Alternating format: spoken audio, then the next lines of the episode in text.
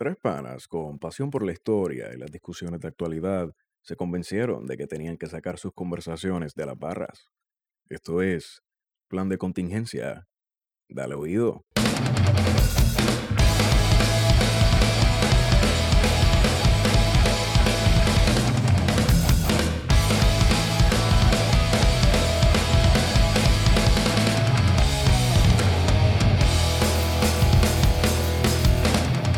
Bueno, amigos y amigas que nos escuchan, este es, además de ser su podcast favorito y el podcast favorito de su podcast favorito, y a la vez el podcast favorito de su Del programa- que le hace las uñas a tu mujer. Esa es la voz del Arcángel del Esteban, que no es una cosa tan fácil de llevar, ¿verdad? Y este es el episodio 35, si mal no recuerdo, ¿verdad? El 35. Llevamos, un- llevamos un montón de tiempo sin hacer episodios. Eh, digamos, desde hace. Van años que no hacemos. Pues Ya el año pasado, chaje ahí. Me encuentro con la grata presencia de la vedette de la playa de Manatí, del sector Changay, ¿no? Sí, Barrio Boquilla, sector Changay. Ah, Me fui más pequeñito todavía. Esteban Julio Gomejeo. Saludos y buenas noches. Es una cosa entre dominicana, china y puertorriqueña que no todo el mundo tiene cómo entenderla. Ahí vamos, es como un chicken pepper con mofongo. Oye, eso es un debate bonito. Si es chicken pepper o pepper chicken. O pepper pollo. Pepper Eh, bueno, pollo. Pero. Pepe, con él al final. Pepper, pepper. Pepper. Y esa voz que ustedes acaban de oír es un tipo pequeño, robusto, incómodo. Es la estaca donde se amarra la decencia en el oeste. Él- es la, es- es la herencia, vamos. es la herencia moral de Hostos y Betances. Para mi cumpleaños dijiste que era un genio, imagínate, me sentí ofendido comparándome con el niño genio de Moca. Eh, Moca, Moca no es en el oeste todavía. Moca es el oeste. Está bien, pero para él no, él piensa que es el área metro. Warionex, fucking Padilla Martí. Saludos a todas y a todos. No tienes más nada que decir, cabrón. Pues mira, este, este que les habla es Iván Rayo Sierra y como parte de las ñapitas, pues traímos a un pana que no se quita, que, que le mete duro y que tiene una trayectoria que a mucha gente le envidiaría. El problema es que es independentista. Si no fuera independentista, estuviese guisando con un guille cabrón, ¿oíste? Así me dijo un, un maestro, bueno, no un maestro, un papá de un estudiante. Oye, mister, usted, me- según me cuenta mi, mi hijo, usted es bien chévere. El problema es que usted es pipiolo. y yo, espérese un momento, yo soy independentista, yo no soy pipiolo. No, Y pero él- gracias. Él, nunca entendió eso. No, no, no Y pues, y pues contamos con la presencia de Aníbal Yariel López Correa. Buenas, buenas a todos por ahí. Yarielito. Yarielito. Mafu. Ah, no. Lo chévere es que no le meto, la defiendo que la legalicen, pero no le meto. Así que pues. Bueno, ni pero siquiera, ni siquiera te has dado un bucharrón aquí. Mira para allá. Imagínate. Es que mi religión me lo prohíbe. Hoy es- Tú eres mita. Tú eres parte No, de, yo soy- Que yo- eres parte de la nueva religión. sí, soy, ¡Wow! Buen gancho. Segway. Buen gancho. soy ateo no practicante, así que. es mamey, coño. Así cualquiera. Eh, Esteban es cristiano practicante, ateo a la vez también. Practicante, bueno, no soy el mejor practicante. Pero ahí estamos. Bueno, estas primeras semanas Estas primeras semanas son candelas. Como diría Melody, era, soy candela, soy una llamará. Esos videos súper épicos. El gorila. El del gorila, cabrón. No tiene ni sentido. Eh, ¿Vas a la ¿Por línea, dónde Olga? empezamos? Este, criminalidad. René y Bad Bunny haciendo de la suya. Hamilton. Hamilton. Haciendo de las suyas, ¿cuáles son las de ellos? Yo creo que. Ok, ya te dijeron por dónde Ya, ya, vamos. quiere empezar Está con- bien. con. Vender. Pe- ok, sí, vender. Nada, yo estoy normal, estoy con Esteban, jangueando en el viejo San Juan a las 2 de la mañana y pues. Y estamos bien bojachos. Le digo, Queremos Esteban, entrar a la vamos para la fortaleza, fortaleza. Vamos para Forta. Vamos, vamos, vamos, vamos. ¿A qué tú vas a tener para Fortaleza que nos dejen entrar, va? Y nos dejan entrar y tenemos una reunión y les hablamos desde nuestra perspectiva de lo que creemos que son las Con la- posibles soluciones. Con la peste a pasto y cerveza. Bueno, pasto no, porque yo no fumo, ni Wario tampoco. Wario es un ciudadano, pero de las personas. De ley y orden. A mí, me, a mí me encanta la droga.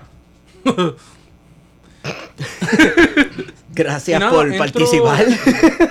El alcohol es droga, la cafeína es droga, la Ah, sí, nicotina ah, es droga. sí, Estimulantes, dirían. Porque, porque las otras son lo- con las malas traducciones de películas de los 90, alcaloides. ¿Te acuerdas No. de eso? ¿Te acuerdas de eso? No. Tú ves películas de Sylvester Stallone, tenemos que parar la, la, la transmisión de alcaloides. Y yo, ¿qué es alcaloides? Yo pensaba que eran baterías, La cabrón. traducción mexicana de... Ya, no, nunca lo entendí. Eh, entramos a Fortaleza, tenemos una audiencia con el gobernador. Y nada, todo chilling y las fotos, nos tiramos un par de fotos ahí en el, en el escritorio del gobernador y, y ya resolvimos el problema de la criminalidad. ¿Tú Bueno, eso es es el eso? resumen de El resumen de noticias. el resumen de noticias de René y Bad Bunny en Fortaleza. Obviamente Mira, es más complejo que Es más eso. Ok, complejo. antes de eso, Eso ¿qué, tú, qué tú crees que bebieron ellos? Pues yo no creo que beban cervezas de no apesito. vieron un carajo, yo eso es todo fríamente calculado, me parece. Lo- mira, yo pienso que no, no está mal. ¿Qué tú dices que no es coincidencia? No es coin con coincidencia que Que llegara, que nadaras hasta aquí. Mira, yo no está mal que tú vayas y le exigas al gobernador, mira, yo quiero hablar contigo de entrar que el gobernador te dé entrar. Eso está cool, estamos claros que eso está bien cool. Lo que pasa es que, pues, ojalá fuera así con todo el mundo, ¿no? Está matizado porque son famosos y tienen una audiencia de Claro, millones pero de es que personas. si tú eres famoso, claro, pero es que si tú eres famoso, En el gobierno eres figura pública, este, es- este es el hashtag gobierno millennial, este es el gobierno de la publicidad, te van a dejar entrar, cabrón. Farruko. Así es que funciona la cosa, te van a dejar entrar. ¿Qué? ¿Qué tú dices ahí? Farruko, este, el concierto. Que Ah, no, sí, bueno, digo, y con todo que a Farruko le pagaron el concierto. A Farruko lo jodieron porque Farruko iba a entregar eh, regalos el día de Reyes y cuando lo anunció cancelaron rápido desde Fortaleza. Pero mm, ven acá, pero, pero Farruko no fue el que Ñejo se lo tripió ahorita en Twitter. Ahorita pensando que estamos No, no, pero Ñejo no se lo, no, pero Instagram, Ñejo, pero no, Ñejo no, no. se lo tripió, no, En Le dijo la clara, le dijo la clara. como- Está bien, como debe ser, ¿no? Y después dijo, y estoy apagado. Y estoy apagado. Estoy apagado. Como debe ser, ¿no? Un poco... No, no, validó básicamente la, la, la acción de René y de, de Bad Bunny. Que yo- Benito. Que no está mal, de nuevo, no está mal ir a Fortaleza. Tú sabes, la gente está peleándoles, etcétera, y exigiéndole más a estas personas de que lo que se les exige. Pero ¿qué debió hacer René y Benito para ir a Fortaleza? ¿Qué, qué, qué ustedes piensan que debió hacer? ¿Cómo que qué debió hacer? O sea, en su, Antes en, de ir, en su ¿qué, lugar. qué cosas debieron, debieron de haber hecho? Es que yo creo que... que, que O sacar cita. ¿Con qué? Pero, ¿por qué? Bueno, sí. es Porque que hay un manual para... para Ah, obvio. Para audiencias. Obviamente. Hay un manual. Sí, Yo- hay eso un manual. Eso no sé. está claro. Hay unos procedimientos donde, por ejemplo, yo soy la colectiva feminista y llego allí y dónde es que voy para que me atiendan y me garanticen una, Una audiencia. una audiencia. No, Con el rey. Obviamente yo estoy jodiendo. Pero pensando en Benito y en, y en Gené, Gené subió un, un video a las redes como tres horas antes de estar con el gobernador que supuestamente había cervezas para todo el mundo allí, qué sé yo. Pero que él no iba a beber porque estaba enfermo. Ajá. ¿Y qué le estaba escribiendo? Si René es como feto, se altojón. Olvídate. Esto Porque cuando tú vas a matar una enfermedad que te está haciendo daño, es integralmente desde adentro. Eso te es el tejón, el alcohol mata la enfermedad, sentido común, ¿no? Pero a mí lo que sí me jode de todo esto es que el gobierno ganó con el 42.3%. O sea, Ricardo Rosselló es el gobernador con el 42.3% de los votos aptos para elegir a alguien en Puerto Rico y que es una tendencia que ha ido bajando por los últimos 20 O sea que años. Maduro sacó más votos que él. Pues mira, no. Pues mira, pues mira, pues mira, realmente no voy a entrar en esa discusión porque creo que no hay que entrar en eso porque son números obvios. Y no voy a entrar en eso porque van a decirte, van a poner la review. Es que son gente que cree en Maduro. Mira, pues no Pues yo voy a felicitar a Nicolás Maduro por él. Pues está bien, pues cool, eso es tuyo. Estamos bien. Aquí no soy antidemocrático, aunque la gente piensa que lo soy. Pero ¿Quién dijo eso? ¿Quién te dijo eso? No les creas que ya no te quiero. No, no, pues yo, yo contesto eso siempre con déjalos que hablen. ¿no? Pero Esa es buena. mm, un poco, pues, yo pienso que, y es teoría básica, un solito Juanchín Mercado Nieves, que lo- siempre lo llevo en la mochila académica bien guardado, que cuando tú ganas con un 42.3, tú no- primero no eres mayoría. Y que en el mejor de los casos, Ricardo ganaba con un 50. Tenemos una sociedad electoralmente hablando polarizada. Así que la forma en la cual tú legitimas tu presencia dentro del organigrama del Estado es dándole espacio a la gente que está en Es contra decir, tuya. dialogando. Es el diálogo. Entonces, pues, vamos, la colectiva estuvo tres días. Hicieron una lucha que para mí está bien cabrona, porque nunca la habíamos visto en Puerto Rico. Tres días, estar frente a la fortaleza y poner al gobierno un poquito a temblar en los medios.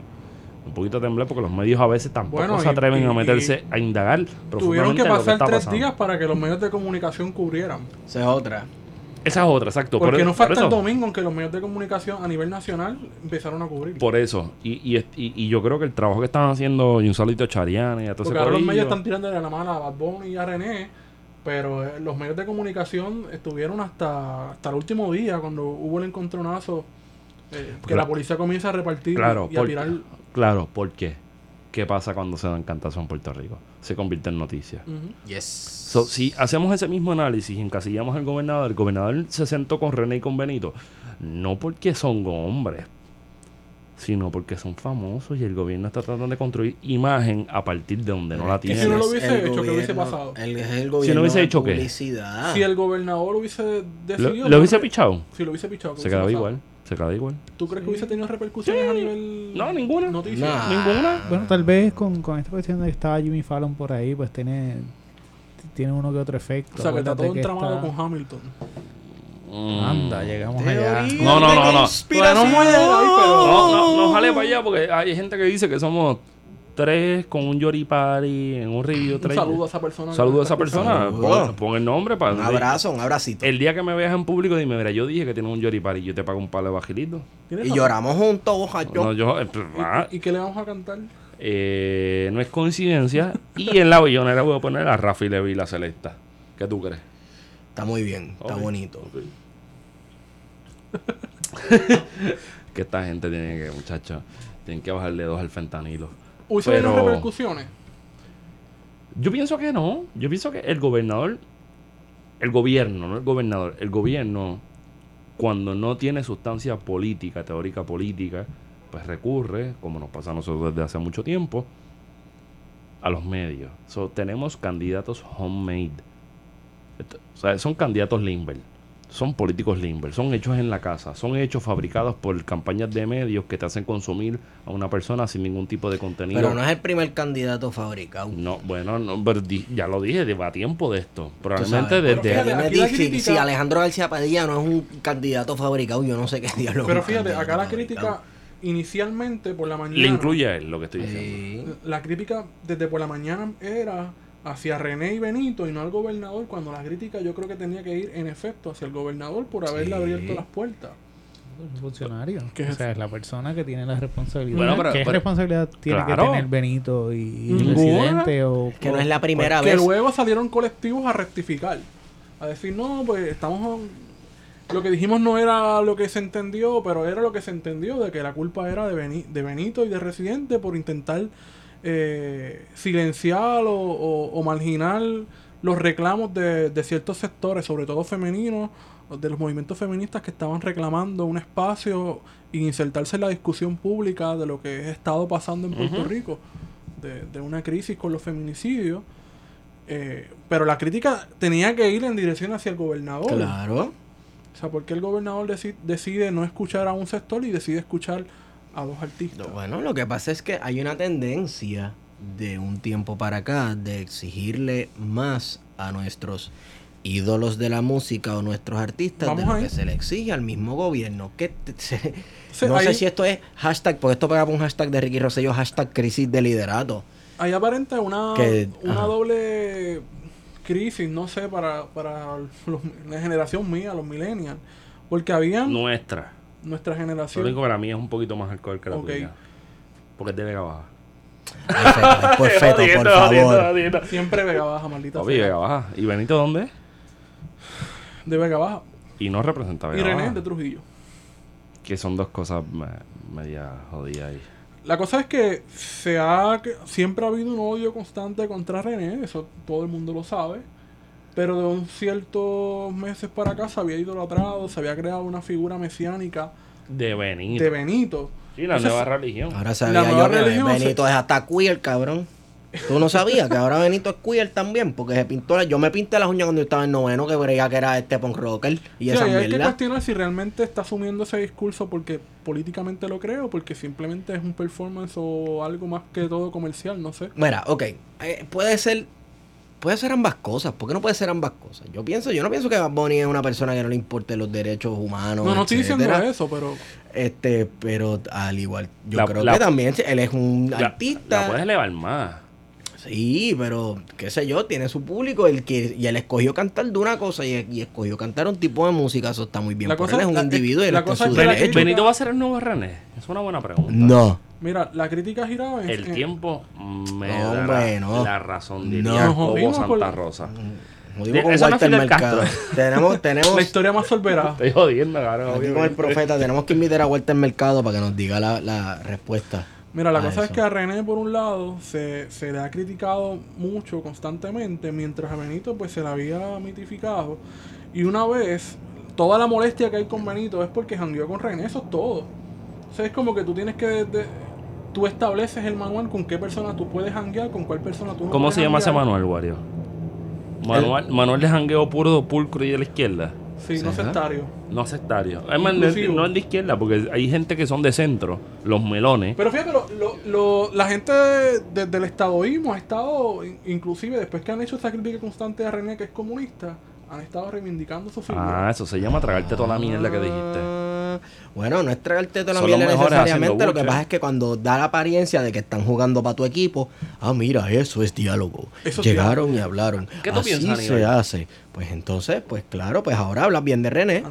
Un tipo que Santini le había prohibido Ah, hacer conciertos en San Juan. No, eh, lo estoy pensando, pero a la misma vez, pues, déjame como, como abono a ese proceso. Zumba. Eh, Esto es o sea, orgánico, yo, esto es yo natural. creo que, que, o sea, Benito tenemos una figura que de momento es el, la- la- el, el artista que está casi semanalmente produciendo canciones, o sea, o tirando una, un nuevo, un- una nueva producción, o sea, en términos de, de lo que saca. Y me parece que ahí está ahí se está proyectando principalmente como que tú- ustedes me deben consumir todo el tiempo y desde ahí es donde él está actuando contrario a la figura de René que René te está tirando una canción de vez en cuando te saco la producción y ya está el artista montado así que Y que va para un público más específico, porque ya Sí. René ha, habido una evolución de René, o sea, desde el principio hasta ahora, que responda a, una, a un público quizás más... Políticamente unos envuelto. gustos, ¿no? O Unos sea- gu- y le gusta escuchar política en su música. O bueno, le gusta estar, le gusta estar y- consciente de que está escuchando política en su música, porque se escucha política en casi toda la música. Lo que pasa es que no todo el mundo se da cuenta.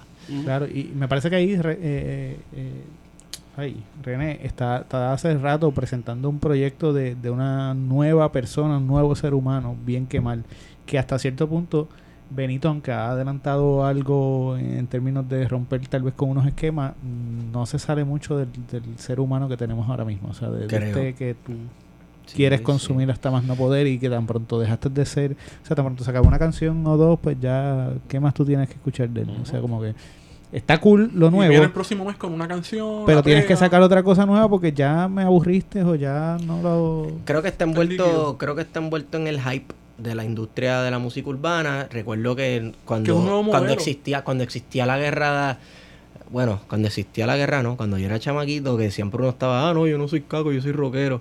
Y siempre nos tripeábamos a los cacos porque una canción llevaba dos semanas y decían, diablo, esos viejos. Y cuando tu artista de rock preferido tardaba tres años en hacer un álbum, pues tú sabes, también se lo tripeaban. Pues creo que ya Bad Bunny está en esa en ese viaje de ser artista urbano y tiene que tener material fresco todos los días, etcétera, porque pues quiere ser chavo, ni modo. Y, y- y en el día, en la sociedad que estamos viviendo, para tú ser famoso tienes que estar consumi digo, produciendo para consumir constantemente, porque si no la gente se- a los tres días se olvida de ti. A, las- a los tres días se olvida de ti. Entonces, pues yo creo que él está también envuelto en un huracán de mierda que él no puede parar. Y ya. No sé, o estoy hablando mierda. No, no está, no está hablando mierda, pero. Está, él está, es- así es que se comporta la gente de su industria. Tiene que estar produciendo, dando de qué hablar semanal, semanal, semanal. Y esto fue otra iteración de eso, de esa tendencia. que puede que esté en un momento de transición. Yo creo que el, pe- el pegarse y buscarse mutuamente René con él puede que esté llegando a eso. Pero nada, lo dejo ahí para Y que... que también eh, Benito es contemporáneo más o menos a todos nosotros aquí que vieron la carrera de René desde el principio. O sea, que también lo ve como esta figura quizás un poco paternal, ¿no? Este, Bueno, una influencia. es una influencia, o sea, que, que, que no sé por qué hay un cuestionamiento a la relación, más, más que todo quizás comercial, pero sobre todo amistad. Yo creo que. Es que quien puñeta es la gente la Santa Inquisición. Yo me junto con quien a mí me dé la gana, Pero es brother. curioso que ahí es que gira la crítica, porque toda esta discusión que ha habido es por la relación que hay de amistad entre los dos. No es Es por que más yo me nada. paso con que es que uno se pasa con quien quiera. No sé. En esta misma dirección, yo no sé si ustedes escucharon las tiraderas, distintas tiraderas que hubo a Residente. Claro. Eh, ¿Verdad? Obviamente. René. Pero Que salen a destiempo, vamos. que y que muchas de ellas estaban bien flojas, pero era bien curioso ver la gente como que ponen, ah, mira qué tiradera más cabrona, mira qué chévere le dieron, mira qué duro le dieron, y era como que realmente esto es un asunto contra donde estás haciendo algún tipo de, de- de análisis de lo que está pasando, es meramente que te gusta que le tiren mierda encima a René y, y Creo que una de dos, porque en, la tira, en las tiraderas a René también hubo envuelto ¿no? unas situaciones con la escena de rap local. Bueno, esa, esa es la de esa una, pero Esa es la, de dos es la, es la cuestión política. La, el venezolano, por ejemplo. no, no solamente de Puerto Rico, también la cuestión de Venezuela, exacto, Sí. que había tomado unas posturas y que le estaban criticando, pero eh, era- eran tiraderas que salieron a destiempo, o sea, de unos proyectos musicales de hace varios años, que sale de la nada en un momento en que, pues, Pero es que yo quisiera saber cuándo René se expresó, cuando René se expresó a favor de, de Maduro o de Chávez o quien sea. Bueno, de Chávez sí, de Maduro no. cuando, cuando René dijo que era socialista, En ningún yo momento. no recuerdo que... Entonces tú cantar canciones de sí. Latinoamérica o, en contra de la guerra o esto automáticamente te convierte en un socialista izquierdista pelú, qué sé yo qué diante. En Puerto Claro, Rico. Si, defiendes a Filiberto, pues ya Ah, bueno. eres todo eso y Ese mucho más. concierto que hubo allí. Eh, bueno, eh, sí, siempre está el factor querido de FBI. Querido FBI, exacto. que yo creo que es la canción menos recordada. Y yo creo que es la niña más dura que ha bajado René Sí. en su vida. Bueno, René, Yes. Ileana, Eduardo, un saludito a Aquino, que Aquino también está por ahí siempre. Yes. Este. Pero se le pide demasiado, se le exige demasiado Pero a René, entonces yo, como que... yo escribí una vez en Twitter y perdóname que te interrumpa, una cosa que, que hasta tú le diste like. Y para que tú me des like en Twitter tiene que estar bastante sensato porque tú me odias. Y cuando digo tú, así Ecuador. somos los pipiolos. Exacto. Y es- el odio es mutuo. El odio político es mutuo. Pero, este, cuando yo quiero leer teoría y quiero tener sensatez, yo voy a los libros. Yo voy a. Buscan un referente, sí. un referente. Y cuando quiero entretenerme, escucho Hijos del Cañaveral, que no tiene mucho que ver con mi idea como el Puerto Rico del siglo XX. Un Puerto Rico idílico, Ajá. romantizado. Claro. Pero yo no le puedo pedir a René que Pero sea está lindo. Bueno, pero tampoco. Yo creo que la última vez que escribieron una canción sobre algo parecido a eso, probablemente fue Rafael Hernández con El Lamento Brincano. Sí. O sea, que, que está bien cabrón que René se vuelva. O sea, estamos hablando mierda hoy día, 2019. Pero probablemente en el 2040 alguien va a decir que René es un referente de un nuevo Rafael Hernández. Y Sí, pero nosotros hay que estamos en el momento. Porque la, la carrera de René no solamente fue en Puerto Rico con Hijos del Cañaveral, o sea, hay una discografía de René que es para el mercado latinoamericano. Del que corillo, porque René no es René, tú sabes. Sí, no, de, de la re- calle de calle 13, 13, que era, o sea, era más- un grupo más amplio, ahora, ahora es residente, pero que respondía a, a una, a unos procesos políticos que estaban pasando en Latinoamérica. Sí, pero para un momento, pausa. Dijiste ahora es residente, pero yo creo que está la transición de la que habló Aníbal. Yo creo que ahora él quiere ser René.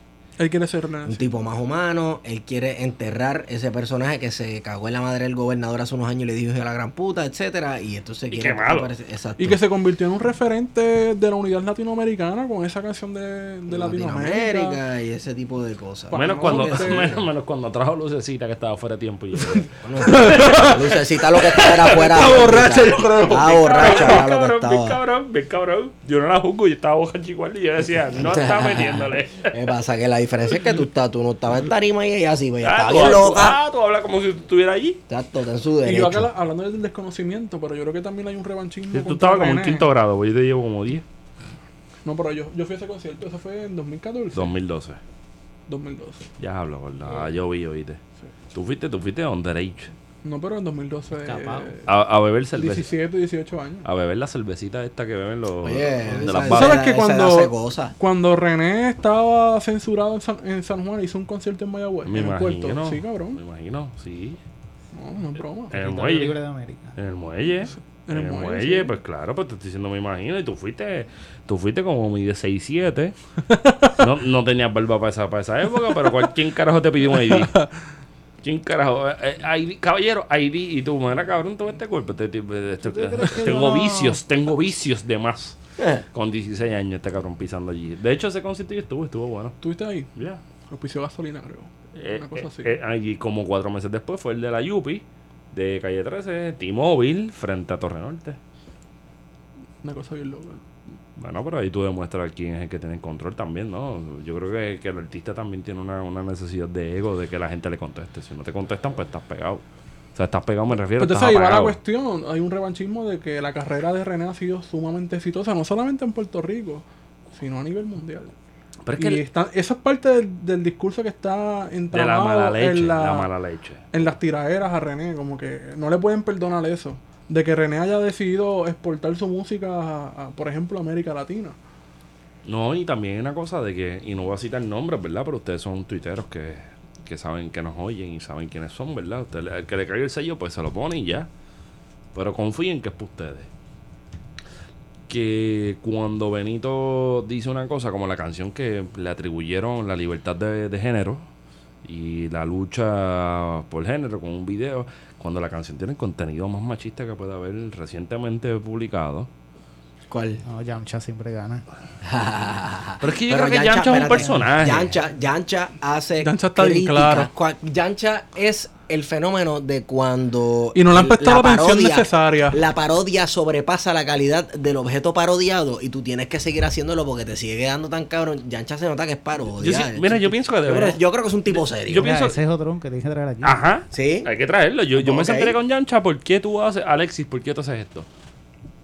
A Pues ver ya. qué. a ver Oye, qué porque los videos, o sea, están bien realizados. Una cosa. Y es una joda, pero también es quitar el discurso a esas dinámicas del reggaetón noventoso. Yo creo que que ya no apropiarte de ese discurso. Claro. Y una vez que te apropias de Burlarse. ese discurso, ya Yo se creo que él lo que queda- hace Inoperante. es Inoperante, burlarse, exacto. burlarse. Él en parte se burla de todo eso. Lo, hace de tono burlón, se los tripea. Oye, pero ya que de- de- están los, los, los 90 de moda, ¿ustedes vieron al gobernador con pesquera metido dentro de un caserío? Yeah. Mano dura. Mano dura. Mano dura. Sí, este. Antes era también Castigo Seguro, fue para. Castigo seguro para Fortuño. Fortuño. ¿Y cuál fue para Aníbal?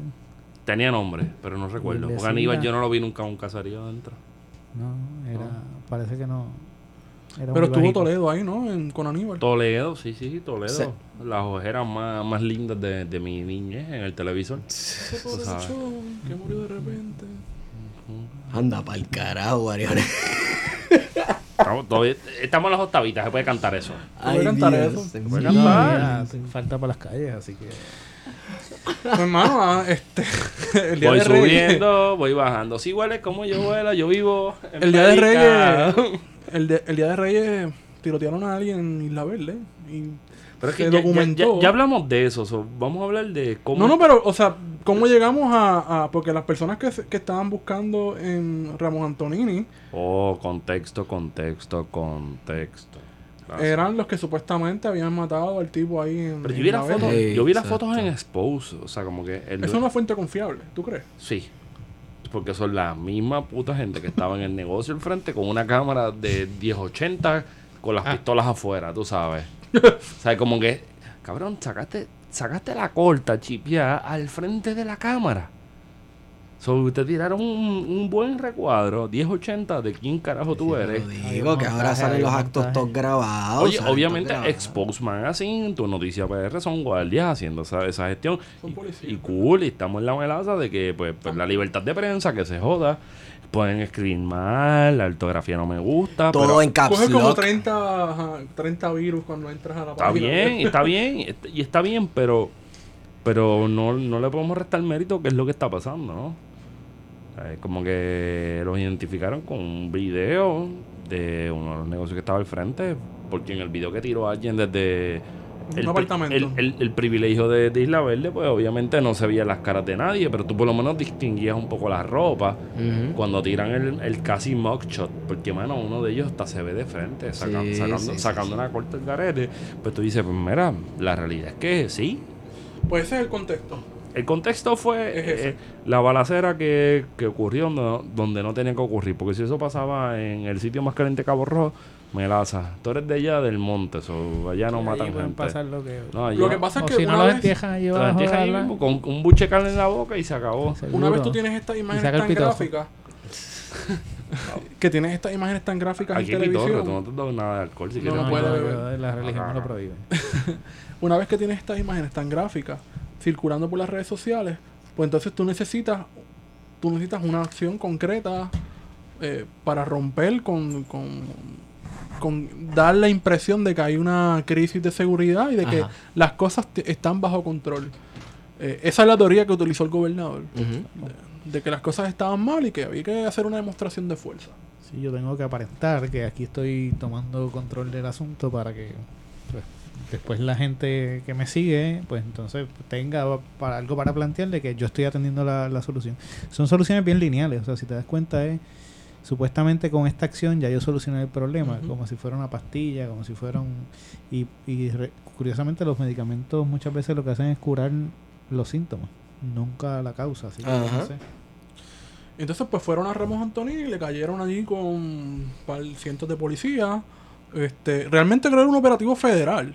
Sí, ellos estaban de apoyo. Era un- ellos estaban de apoyo y llegó pues, el jefe de la policía, bueno, el jefe del Departamento de Seguridad Pública, que realmente todo el mundo sabe que es el jefe de la policía, Héctor Pesquera, Ujú. este, y llegó naturalmente pues el comandante en jefe, que es el gobernador, con su chaleco también antibala, y hacer toda la demostración de fuerza.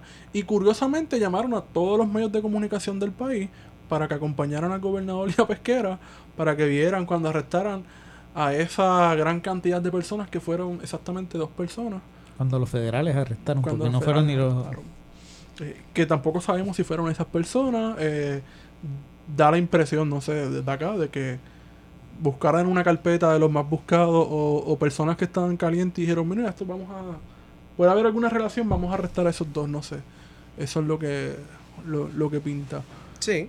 Pero entonces hicieron una un, un show en la televisión, este, por ejemplo, dos programas que yo vi en directo todo fue Dando Candela y Lo sé todo y era bien cómico escuchar a una persona como Frankie J decir que aquí hay una guerra contra el terrorismo. Entonces era como que pujar la, la ¿Terrorismo de, qué, cabrón? O de- sea, ¿dónde está el de- terrorismo aquí? Ajá. parte de la construcción esa que están haciendo. de la seguridad, o sea, por ahí así fue que empezaron con eso de la ley patriota en Estados Unidos, de que clase de había lo que una amenaza, Ley este, patriota, esa es la, la, la traducción. la traducción guapa de Wario. Tienes que tirarlo ahora un poquito. Es como Rush Hour. Una pareja explosiva. Una pareja explosiva. Wow, cabrón, de verdad, no, nunca, nunca pensé escu- escucharte así. Pero realmente hay que plantearse, ¿la mano dura funciona? O sea, Bueno, yo ¿Cuál- creo que. cuál yo, fue la experiencia Yo, creo que esa es la 90? pregunta más pendeja que tú has hecho en tu vida. y me parece que para. pero bueno, para efectos de esa- cabrón. Bueno, pues dije tú una pregunta pendeja. Cabrón, es súper pendeja. Es obvia, ¿no? En Puerto Rico hay que repetir lo obvio siempre. Bueno, pero Puerto Rico va a seguir siendo este sitio donde se hace lo mismo esperando. Y dale que dale el molino. Se espera, se hace lo mismo esperando que la cosa cambie. Coño, mano, o sea, ya, ya es demasiado. Nosotros nos criamos en los No, pero 90. hubo No, una- tú no, tú naciste en los solución 90. Mejor, hubo una solución mejor. ¿Cuál? Ustedes vieron que WKQ se encadenó con Wanda Rolex y un par de gente y oraron. Esa gente es sí estaba patético. clara. Ustedes no saben nada de eso, Patético, ni el patético, gobernador. patético. Es la oración lo que hace falta aquí. Ey. Qué difícil, yo no quiero hacer ningún comentario eso. Pero, pero mira, mira, mira. Eh, eh, eh, yo, yo, yo, Haz yo- los yo- comentarios. yo creo que los comentarios hay que hacerlo. Esta gente, hay, hay, hay un co, hay un cojonal de, de pastores y pastoras. Y también los hay de sacerdotes. Que están tan desconectados de la realidad nacional. Que piensan que sentarse a orar y hacer un ayuno va a ser algo. Nah, yo no creo que estén. Johnny Méndez ayunó 30 días y yo lo voy igual de gordo. O sea, no hay break de que ese ayuno haga algo. Johnny Méndez. Ni para eso. Johnny Méndez ni para eso sirve. ¿Me entiendes? Entonces, pues si tú ayuno. Bueno, pero es que yo no sé, el ayuno no es para rebajar. Coño, pero. El ayuno es efecto. para- 30 días. Coño, para castigar la carne y fortalecer el espíritu. cabrón, 30 días sin comer. Y yo pienso que Johnny estuvo 30 días comiendo marido. Y después de eso salió del Capitolio, bajó puerta tierra, al McDonald's, pap, pico ahí. Sí, porque no iba a hacer pasteles. No, pasteles, no, ni por carajo, McDonald's, estadidad McDonald's. Exacto. O sea, no iba. No iba para, para Lalo Cachancari en Puerta Tierra a comerse un bistec que parece la, la oreja de un elefante y un arroz blanco con habichuela por 5 pesos. Ese hubiera sido Georgie. Ese es Georgie. Georgie Pueblo. Georgie. Georgie es pueblo. Georgie Navarro es un duro. De, de momento, ah, me dio algo acá. En la nariz. Ahí esa línea. La línea de teléfono. ¿Qué pasa? Pero mira, este, es- está bien cabrón esta gente, mano. Está bien desconectado porque la última vez, yo, yo, yo una vez vi un video como en el 2008 de un caserío en Puerto Rico donde hicieron una pendeja de oración y en pleno culto se escuchan los tambores de las jacas ahí y se empezaron a matar en la cancha donde estaba la gente de la iglesia. So, eso está bien cabrón. Yo no quiero decir Dios los dejó solo porque Dios no existe, todo mi imaginario, que sé yo. No, no, para el carajo no me voy a meter en, en la- en el credo de otra gente. Yo soy ateo, pero no me voy a meter en ese credo. Pero todavía hay gente que piensa que esto no es un problema estructural y que es un problema casi cosmético, Eh, que tenemos no que trabajarlo sé. como oración. De verdad. Bueno, ci- ciertamente hay subgrupos y son bastante grandes. Y yo creo que, que, que el reto estaría en identificar cuáles son las razones que ellos llevan, que llevan a esas personas a, a realmente defender y actuar desde, esa, desde esas aristas. O sea, como, ¿qué, qué, ¿cuál es el asunto? A veces, tal vez cuando hablamos demasiado, cuando vamos a los datos, pues le quitamos toda la esperanza o Porque toda los la datos emoción. son los datos. Pero tal vez le quitamos la emoción o le quitamos el sentimentalismo o la, o la posibilidad de creer en otra forma de, Ajá. de actuar. Y cuando le decimos, mira, el problema es que para cambiar esto tú necesitas todas estas cosas, pues tú dices, mira, mejor prefiero creer que ese otro mundo es posible, eh, ya sea a través de ver este series de Marvel y esas cosas o a través de orar, tú sabes. Y, Sí. y ahí hay unos elementos, ¿verdad?, que, que te dan un, un sentido de seguridad que era este pues, el- que, que va contra lo que nos, lo- no- nos choca, que es que nos rompan esas burbujas que... Y cuando vas a los datos, ¿realmente hay una, una crisis de seguridad pública? O sea, eso es lo que bueno, volvía... este cabrón va a del- hacer esta pregunta otra vez, de No, pero, o sea, hay, hay- que cuestionar también eso. Pues, por joder más, yo digo, ¿qué es lo que... ¿Cómo hacemos lo que es una crisis? Usando el discurso de la derecha, ¿qué es una crisis? ¿20.3 asesinatos por 100.000 habitantes o uno? Escógelo. Porque por lo menos para mí... pero Y recuerda esta los conversación la niveles- tuve rec- contigo. Baja esa línea, Aníbal. La tienes tú. ¿Por qué, por qué Orlando mata más gente que en Puerto Rico por, por, por armas, no? ¿Por qué en Puerto Rico se siente distinto que en Orlando? Bueno, yo, yo Ba- pensaría... ba- no, bájala, bájala. Yo pensaría que, que en parte se debe a que yo siento que hay unas posibilidades de yo insertarme en las estructuras y, y ser estar en, en- en- tener una calidad de vida mínima Eh, o establecer pues unos espacios de control que yo me, me da la impresión de que yo los controlo. Y aquí en Puerto Rico probablemente esos espacios no los veo. Tal vez la crisis está más ag- agudizada en un espacio más pequeño y con menos este eh, escalones en, en la estructura burocrática pero allá pues todavía tengo ese espacio para negociar, así que cuando yo llego allá pues pienso primero que yo a nivel individual tengo espacios de mejora y segundo que el problema no es mío, es de aquel sector otro y cada vez entonces me voy separando, pues Sí. lo voy separando porque son los latinos o porque son los latinos indocumentados, los entonces hay afroamericanos. los afroamericanos, ¿verdad? Y, y- y logro categorizar y, y establecer esas distinciones donde yo me puedo sentir ese otro eh, que, que, que no se ve afectado, que no es parte de esa realidad. Entonces, yo, yo creo que ahí hay bastante de, de eso. En, en otro lugar, eh, de otra perspectiva, el elemento de cuánto yo puedo controlar y aspirar a construir lo que es la narrativa de seguridad para mí.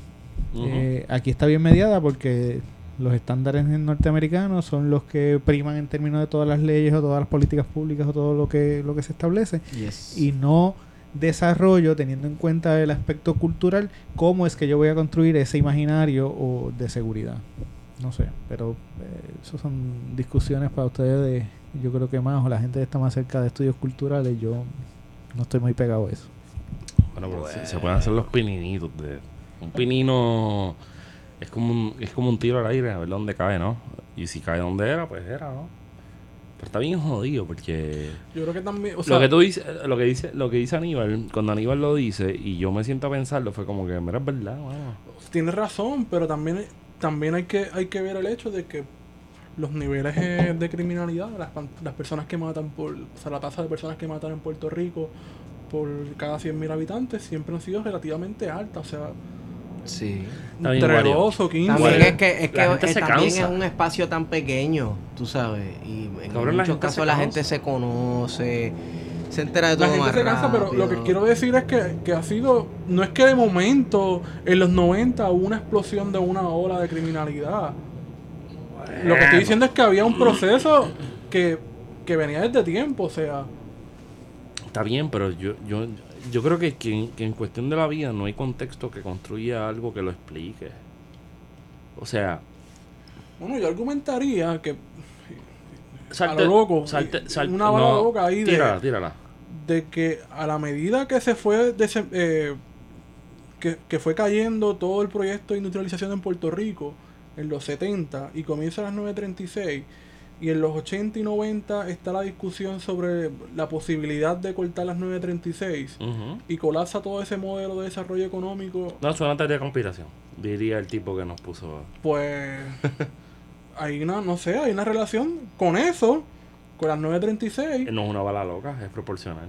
y con Rafael Hernández Colón y Rosselló impulsando medidas neoliberales en Puerto Rico. Ahí no sé si eso es neo- neoliberalismo.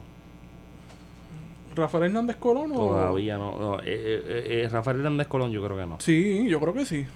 Podríamos tener un debate como de cinco horas, no sé. Pero hay una relación con eso, o sea, con, la- con, con el proyecto neoliberal, no sé. Pero también tiene que ver con Fanon, mano. O sea, en Puerto Rico. eh, Bueno, si le metes la cuestión colonial, ¿no? Este, En la pendeja que la violencia es línea. la, la violencia a nosotros, no- a, a la gente, a- al Estado no le molesta porque la violencia es horizontal, nunca ha sido vertical. Y ese es el problema, ¿no? Cuando la violencia se convierte en vertical, por, lo- por los últimos 3, 4 años ha sido el 1 de mayo, pues tú entiendes como todo el aparato represivo. represivo del Estado, pues te trata de partir la vida. Un saludito a, a- a Denis Montalvo, el vikingo. Uh, Duro. Pana de este pronto te podcast. traemos, Lo pronto. voy a traer, lo voy a traer, lo voy a traer para acá. Él lo sabe, él sabe. Eso está más seguro que la muerte de él. Este, un tremendo, uno de los mejores historiadores que va a haber eventualmente si es que se pone con disciplina. Este, y si es que no lo joden. Pero, un poco la cosa va por ahí, mano.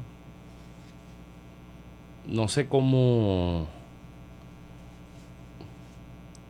Que a mí, a mí me jode, por ejemplo,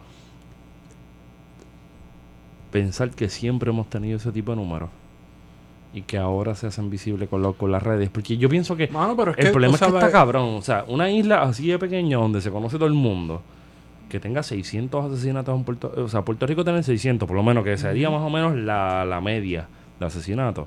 Está cabrón. Está cabrón.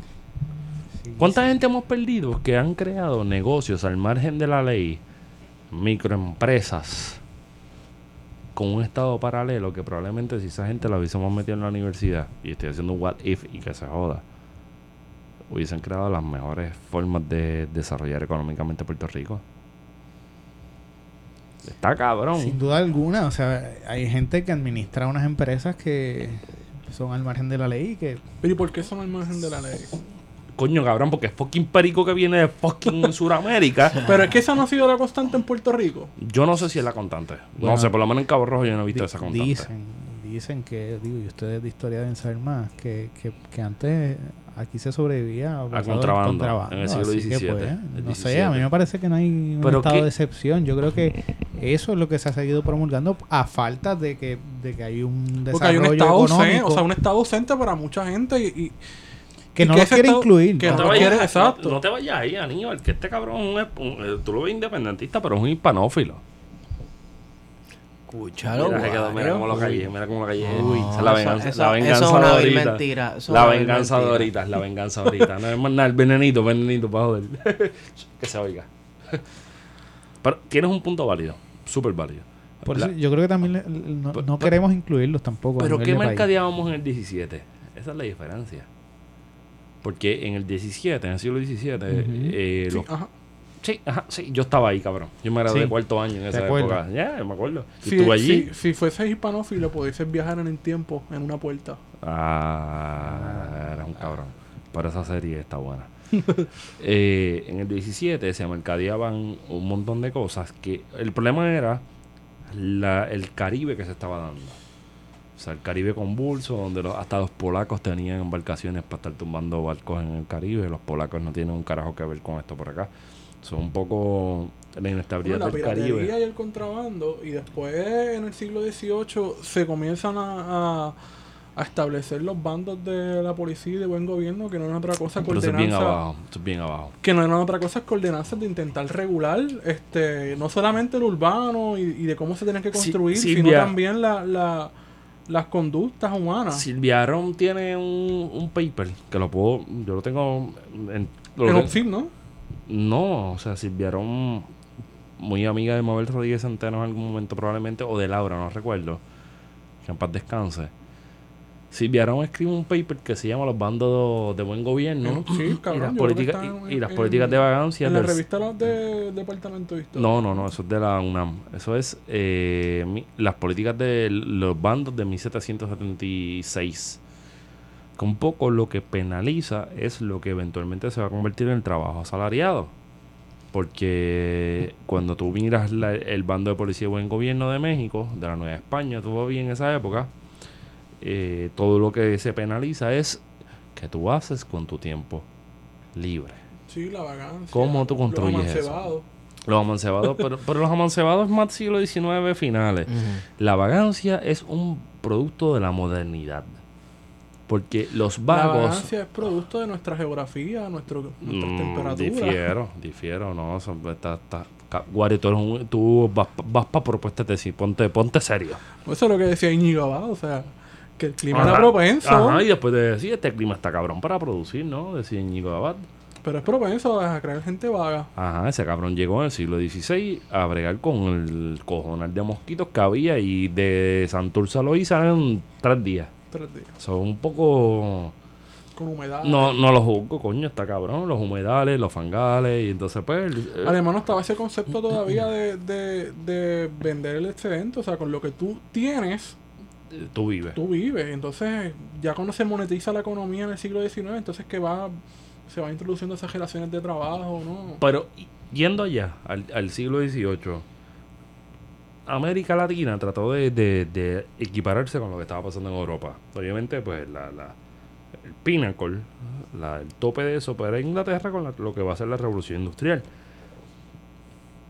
Pero en México era una cosa bien jodida. Cuando tiraron los bandos de policía o en gobierno, resca- salían en la madrugada y cogían a cualquiera que estuviera borracho. Y lo cogían y lo metían en ¿Y una- por qué eso no lo podían hacer en Puerto Rico? Ahora mismo. No, no, no, no. En el siglo XIX, ¿por qué no se podía hacer eso? Eh, tuvo aplicación, pero lo que pasa es que aquí sacató, ¿Cuál? pero no se, obede- no se obedeció. Tendrá que ver con que la, La- la repartición de las personas la o sea, estaban vivían en el carajo viejo de... la resistencia de la isla, ya. Tú podías hacer eso en el DF. En el DF tú salías a las 3 de la mañana en una, en un- con, una, con un carruaje y recogiste a todos los borrachos. Lo que significa- Inclusive recogía gente que era parte de la nobleza. Que al otro día te decía, ¿qué carajo te hacía con ellos? Lo que significa, Feto, que en Puerto Rico entonces ha habido una serie no solamente de transgresiones, de un No las ilegal allá. y demás, No las jale para allá. Si ¿Sabes no- lo que estás haciendo, ¿verdad? que históricamente el Estado ha sido incapaz de, de implementar políticas de control, punto. ¿Por qué? ¿Por qué no? O sea, ¿Por qué? Sociológicamente, ¿Por qué el Estado ha sido incapaz? porque es un Estado ausente. No, porque no puede existir un Estado fuerte dentro de las lógicas de una colonia. Son más de 500 años de una puta colonia.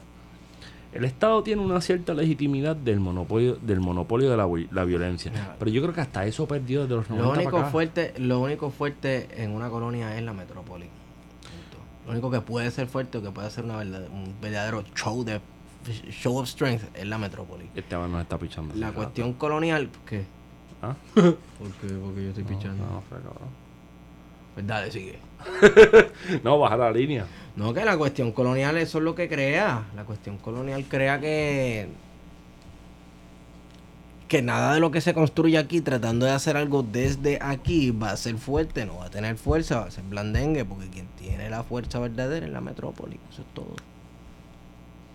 Es que yo, yo pienso que en la época del siglo XVIII, XIX, hasta el- bueno, la conquista la conquista española de América para mí fue sacata, pero no se obedece. Esto fue un free for all. Tú Fue un free for all también porque en, muchas en muchas ocasiones este, la corona española estaba tenía otros asuntos pendientes y estaba más interesada en muchos casos en costear sus guerras en Europa, sus, eh, líos de sucesión Pero recuerda que y todas estamos esas pensando cosas. que cuando Llegó Esteban, que Esteban éramos- llegó, Esteban está hablando Sí, de, Europa del siglo, siglo XII. Sí, sí, pero estamos pensando que Puerto Rico era una colonia española y que automáticamente la metrópolis estaba pensando más que en Puerto Rico. No, pues, pues O sea, claro. que todavía no. hoy la- los discursos en España Por eso es que los nunca mencionan a Puerto Rico, por eso- mencionan Cuba y Filipinas. no, El dolor más grande fue perder a Cuba. Cuba. Cuba y Eso Filipinas. fue eso. No, fue y el entonces salen sale, salen los todólogos y te dicen que Hamilton, Alexander Hamilton como concepto político tiene aplicabilidad en Puerto Un Rico. carajo. Mira qué cosa cabrona, mano.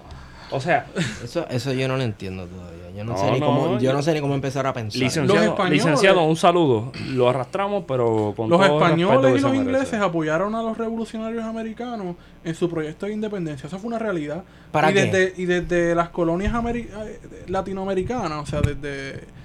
Se prestó no solamente dinero, sino que también fueron soldados Mira. A, par- este, a participar en la revolución americana. Ahora, por- por- cuando por- llegó la ¿por hora qué? de la verdad en la en la, en la independencia del proyecto latinoamericano, Ajá. ninguno, ninguno de los padres fundadores contribuyó a la independencia de América Latina. no, no, ninguno. no. Mira, eh, Es más, tomaron una posición de apoyar a España, te voy a decir. a los realistas. En muchos, en muchos casos, bueno, yo creo que en todos los casos, el, el apoyo de Francia y de España a Estados Unidos fue porque no es coincidencia que era uno de sus ¿Enemigos? enemigos mortales. Pues vamos a debilitar a esta gente. Mientras más yo lo debilite por aquel frente, pues ellos piensan pérdida de se de ingreso, de territorio y de poder. A Gibraltar allí en, el- en el- la presencia inglesa en, en la península. Pues, tan sencillo como eso. Pero pujar esa línea está cabrona, porque Kenny McClinton también estaba en esa en esa discusión de que eh, había que celebrar, no a Hostos, sino celebrar la- el natalicio de Al- Alexander Hamilton por su contribución. Tú me tienes que estar tripeando y me tirar de un puente No, ahora no, mismo, cabrón, lo escribió en No, un tweet. escribió. Bueno, pero es que Kenneth sigue siendo el huele bicho que le gusta el Ginger Ale. Mano, pero es que El no- verdadero que. Kenneth McClinton, eh, yo creo que eso él está troleando y yo creo que él dijo eso precisamente. 30 para- años para- viviendo del pueblo. Eso está cabrón. Eso está cabrón. Anyway, este, creo que podemos dar por terminado este fabuloso episodio. ¿Queda algo? ¿No quieres hablar de Hamilton? Yo quiero hablar de Hamilton. Vamos A a ver, hablar yo, de yo no he Hamilton. visto Hamilton, yo no sé. Yo- nadie ha visto Hamilton, no, tiene, no tenemos para pujarla. O sea, no somos, no somos ni abogados, ni No, yo- blanquitos. Yo, yo le he tirado a la lotería y todo ha salido siempre igual. Eso ¿Tú no fue un Hamilton? eso fue una silla. No sé, pero igual. O sea, ¿Te quieres montar en la moda? si de momento salgo, pues me tiro el selfie y esas cosas. Así Sí. Y un par de likes. Consume. Pues mira, yo no soy, yo no soy muy teatrero. La realidad es que yo no soy muy teatrero. Vas a intentar otra vez a ver si sale. Pero No, ya, ya estoy, estoy en la lista de, de, de mañana, así que... Ah, No. porque es diaria. si Sí, alguien, todos los días. si alguien quiere Eso ver Hamilton, pues Todos los días. ¿Cuánto cuesta eso? ¿10 pesos? Si esa la lotería? lotería, sí, 10. Si te pega. Súper accesible. Mm. Pero, yo, yo, a mí lo que me jode, por, por hablar de Hamilton, y no es mala leche, en verdad, Lee Manuel es de Vega Alta, es un huele bicho porque es de Vega Alta, pero nunca ha pisado Vega Alta, pero ajá. ¿Cuánto teatro bueno hacemos en Puerto Rico y le pichamos? hay mucho. Lo que pasa es que también Chico, es como la si proyección.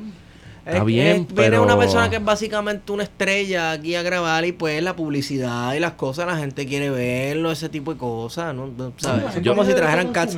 La realidad es que gana con su dinero. Es que tú eres bien. No, no, no, estoy pensando, por ejemplo, moralista fue que le dijeron el otro día. It's moralista. almost like No, yo, soy, praying. yo soy un moralista, me importa un carajo, pero. este. No puede ser que el moralista de este podcast no sea yo y sea Fed. Se supone que yo sea el moralista de este Está podcast. bien, pues cool, me tocó, cabrón, pero yo a mí lo que me jode realmente es que, que qué sé yo, este yo recuerdo haber, a- haber ido al, al teatro, no recuerdo cuál fue, no sé si fue Bellas Artes, donde sea, pero vi Papo Impala está pasado con Teófilo. Y, Ah, sí, sí. y para mí eso fue una cosa bien cabrona, mano. O sea, un tipo que... Oye, si tú no te sabes un monólogo, tú estás bien jodido porque no hay más nadie en las tablas. O sea, tú tienes que estar tan cuadrado como cuadrado. Tú estás chavo. Y, y me voló la mente eso. Y eso fue hace como... Cinco, años, no, cinco... Bueno, él tuvo varios monólogos. Uno de ellos lo vi. Pero está cabrón. Pero Porque, chocan eso, eh, eh, la producción nacional con la producción de afuera. Claro que sí, definitivamente. Porque la producción nacional debería tener. Bueno, es que la yo creo que no hubiese chocado. Yo creo que la discusión aquí es. Hamilton no hubiese incomodado tanto si no se hubiese hecho inicialmente en la Universidad de Puerto Rico. Creo que por ahí es que va la discusión. Si Hamilton se hubiese hecho desde el primer momento en Bellas Artes, a nadie le hubiese molestado, le hubiese dado igual. Pero Porque- una vez porque- tú decides llevar el proyecto a la Universidad de Puerto Rico, o sea, independientemente de lo que usted crea, pues incomoda a ciertos sectores porque desde Hamilton, desde esa tribuna, Luis Manuel Marín, eh, utilizó la tribuna para bajar línea a favor de promesa, pero no solamente eso, sino en su carácter personal fue a los medios de comunicación estadounidenses a decir que en Puerto Rico había una crisis, que había la necesidad de una intervención del Congreso Federal. Entonces yo creo que eso es lo que, lo que incomodaba porque la Universidad de Puerto Rico al final del día ha sido el único sector del gobierno que le han respetado por completo todas las medidas de austeridad de la Junta de. Control Fiscal. Bueno, ese era el proyecto de, de- de los demócratas. De los demócratas, ¿sí? Que están por aquí. en- Que están por aquí en la playa, vinieron a Ah, ver en sí, Hamilton sí, y a recaudar dinero. Creo que eso es para mí, no, o sea, o sea, no tienen que... No, no, no, no, porque yo, Pero, soy- yo pero soy una pregunta, o sea, totalitario. ahorita estábamos hablando de que, de que, de que no debíamos exigirle tanto a nuestros artistas o que cada cual haga lo que le dé la gana como artista y de momento ahora siento que estamos eh, planteando que, que Lin Manuel tiene que seguir un libreto. Entonces no sé, como que los pongo yo a chocar a ustedes a ver. No sé, o sea, no, no, no le estoy exigiendo que, o sea, puede hacer lo que él quiera, pero que tiene que asumir las consecuencias de lo que dijo. O sea, para mí no hay ningún problema que, que asuma una posición política, pero tiene que haber una consecuencia. Igual que René va a tener que asumir sus consecuencias de sus actos. Entonces, en el caso de Lin Manuel, pues tiene que asumir las consecuencias de que en un momento dado apoyó algo, inocentemente o no, que ha tenido consecuencias en Puerto Rico y que ha tenido esas consecuencias más en la universidad. Sobre todo en la universidad. O Claro. sea que, que él no podía ser inocente pensar de que vaya a llevar este proyecto pensando que va a ser la, sal- la gran salvación para la Universidad de Puerto Rico en un momento en que lo necesitaba el teatro, por ejemplo, necesitaba una restauración y demás. Se presenta como El Salvador, pero se, se olvida de que lo que apoyó en el pasado ha tenido unas consecuencias nefastas en la universidad y esperarle que no hubiese una reacción de la comunidad universi- universitaria, pues o era inocente o estaba todo coordinado o yo no sé qué carajo le pasó por la mente. Pero hasta qué punto también, o sea, porque de la comunidad universitaria, yo lo que he escuchado también es que pues, de parte de la hermandad, por ejemplo, ha planteado que ellos no fueron responsables de ninguna forma. Entonces, a mí también me, me- me choca un poco en, en esta discusión que de momento yo tiro la piedra, quiero esconder la mano y no plantear que yo estoy defendiendo activamente una posición de, de, de- de una lucha que debo dar. O sea, Tú dices la hermandad. Sí, desde el punto de vista de la hermandad Ah, no. y, y, hasta- y también en términos de por qué unas luchas que tampoco yo he dado como hermandad de empleados de centros no docentes para transformar la universidad también tienen el mismo efecto de lo que ha hecho Luis Manuel. O sea, o sea, a mí Sí, me no, de parece que, que son, entonces a uno le exijo con mayor moralidad, con más... Es una media falsa equivalencia. Es una media falsa. ¿Por qué? No sé. Es como una ilusión de que hay un. Puede haber un balanceo, pero no lo hay todavía.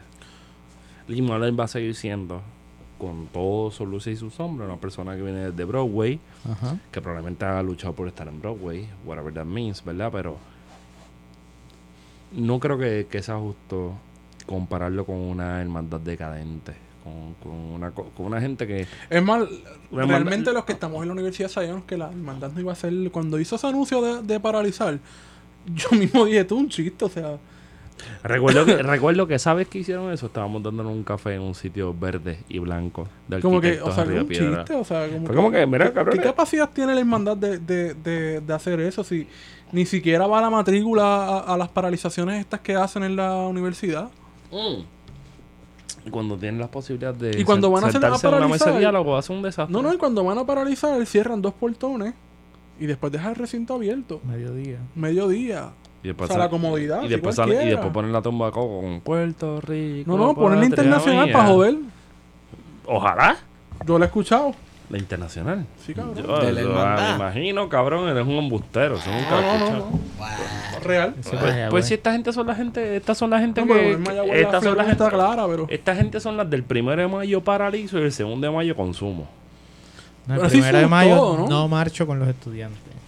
Porque son muy ¿Qué es problemáticos. peor? ¿Qué es peor? Sí, hacemos dos manifestaciones, nosotros por nuestro lado acá y entonces usted por allá y sabes. Bueno, pero el tiempo, el tiempo dirá, mano. Si, si, si Yo no me, no me considero estudiante, yo pienso que eso es bachillerato. So, que, que tiene todavía la efervescencia, diría Salvador, Salvador Allende, que ser revolucionario, ser joven y no ser revolucionario es una contradicción antibiológica. So, yo estoy, yo pienso que estoy bien abajo. Yo pienso que estoy en los depends este, Ya. políticos. Ya. Bueno hay viejos jóvenes y jóvenes viejos. Entonces tú Oh. estás en los viejos jóvenes. Yo estoy el que bebe café y tiene miedo de cagarse encima. Ya, ya. Yo, yo estoy ahí. No, no, en verdad no, pero yo pienso que también eh, la cuestión política dentro de la universidad requiere de un relevo generacional. Aníbal, y tú y yo somos el ejemplo clásico de gente. Wow, lo que te dijo la profesora, te tienes que ir. No, no, no, no, no, no, no, pero somos, el- somos el ejemplo clásico de gente que ha entrado y salido. Cojan vida y váyanse ya. Bueno, mano, a, a ti, supéralo. a ti te aplica eso. Este, ¿Por qué carajo? porque yo lo dije. Este, Talenista. pero no soy estalino. Pero Eres alcalino. pero fíjate, una cosa interesante de todo esto es que, que, que tú tienes suficiente tiempo dentro de la universidad para ver lo que son cabronerías, lo que son movimientos justos, lo que movimientos justos me refiero, que son movimientos que se han construido, construido desde, desde, desde, desde joderse desde abajo, de los movimientos que vienen desde arriba financiados por el gobierno, y has visto un montón de dinámicas. Pienso que tú y yo lo hemos visto bastante de cerca. Pero llega un momento que tú haces como que, ¿qué es lo próximo, mano? Está bien chévere, por ejemplo, repavimentar el estacionamiento social, Para Hamilton. Eh, arreglar Plaza Antonia, pintarlo. Pero lo- se queda. Se queda. Bueno, qué Está bien, chévere. no, no, pero mejoras si personalmente. No hubiese venido, la Si pregunta no es venía Hamilton, estuviéramos con el estacionamiento con unos cráteres jodido. allí. que- que habría una tercera dimensión. Era un portal. eh. Cabrón, y lo más cabrón es que todavía la gente desprecia esos baños que limpiaron, pintaron y pusieron al día en humanidades. Porque es ahí donde supuestamente la gente se da para abajo. Bueno, pero ahí no es que supuestamente. Eh, sí, para abajo.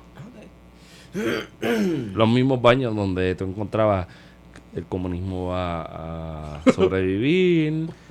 Eh, yo recuerdo que alguien al frente mío, que no voy a decir nunca, escribió agradecerle al Señor Dios nuestro Salvador que lo que estás usando para orinar no lo tienes en el culo. Eh, Yo no dije, yo, que, ¿por qué tú dices eso? ¿Qué- No, no, allí, allí Eso es escribió- bien común en los baños. Ah, Ajá, la inteligencia de la Yupi, la, la, la cosa más pensada dentro del refraneo. ¿Tú Donde, sabes que en Mayagüez hicieron una, una vecina que era investigando los baños de la, del recinto? no te creo. Va- Vanguardia. Sí, te lo juro, en sociología. Vanguardia. Vanguardia. Es un análisis. Si se pasan Hace tiempo yo investigando. llevaba pensando que debían hacer algo así. lo- si se pasan investigando los grafitis de Pompeya, mano, que, que investiguen los de la Yupi, pues claro. Complicado. Tú sabes todas las loqueras. Sí, hay unos mensajes chéveres. Este, Con sie- las siempre el clásico, ahí, el ¿sabes? clásico, siempre había uno, el clásico que yo lo llegué a ver. Trago leche, 787, tan, tan, tan, tan, tan, tan, tan, tan, el número de teléfono. Siempre imagino que era algún patán poniendo el número del mejor panadero. Yo, yo, yo, yo hice eso alguna vez en mi vida. No en un baño de la Yupi, pero sí en MTV Puerto Rico. Ay, Dios mío, señor. Mm. Vámonos por el carajo. Vámonos. Que vamos a comer carne frita, tostones. Yeah. Este, Mangú. Bueno, eh, mangú, mangú con qué? Con queso y salami. Te mando, ¿dónde te consigo? Estigón por Twitter. ¿Dónde te consigo, Aníbal? Aníbal Yariel en Twitter. Oye, Aníbal, esta es la primera vez que visitas esta mierda. Hay que Yo, so- yo se digo a todo el mundo. Pero cuando esta. te dé la gana de venir para acá, tú dices, mira cabrón, que esté con ustedes. Y ya, Ahí, se acabó. Pues te, te aviso la vez que suena por ahí. Y si tienes que bajar una línea, la bajamos. Seguro. Wario, ¿dónde te consigo? Huercandanga. Y a mí me pueden conseguir en arroba PHETO, feto. No se escribe así, pero más o menos se entiende igual. Y quiero darle un saludo efusivo a alguien desde Alemania que nos oye. Esteban, de nuevo, dame el nombre. A Saray Rivera. Saray Oye, Rivera. y, y- Desde Alemania la buena, la, de, la Sí, de la la, del la del este. este. Y un saludo a Manolo Mato. Eh, sí, Que- mira, que- grabé hoy con Manolo Mato un episodio. ya lo cuánta mierda se habla, Dios mío. Yo estaba asustado, estaba asustado porque, ay, mira, ¿de qué vamos a hablar? Hacho, confía, eso fluye. Estaba bien barretado. Eso es lo que Papi. yo le digo a todo el mundo que viene para acá. Hacho, y en verdad que nos quedó bien ready. Así que podcast cucubano, este, eh, cucubano podcast, es verdad. Es lo mismo. Eh. Eh, de- de- depende cómo lo cojas, ¿no? Este, vayan a escucharlo, creo que el episodio sale como para el 20 de enero. Oye, by Porque the way, grabo un par de cositas by the way. ¿sabías que la guitarra de Cubano es Rafi Lin? Rafi- ¿De verdad? Ajá, cabrón. Duro. Rafilín, que está ya conquistando. Colombia, Conquistando Colombia, Colombia no, con el amor casado, de está Cristo. casado, Está, conquistando Colombia por el amor de Cristo. Así que creo que ya con eso hemos ido con ustedes. No, dame un ¿Qué break. pasó? Yo no me he presentado. Ah, ok. ¿Tú, tú te presentaste, Wario? ¿Estás Sí, seguro? sí. ¿Cuán seguro? Súper seguro. Te vamos para el plátano con salami. Esto fue plan de contingencia. Feto. Nos vemos.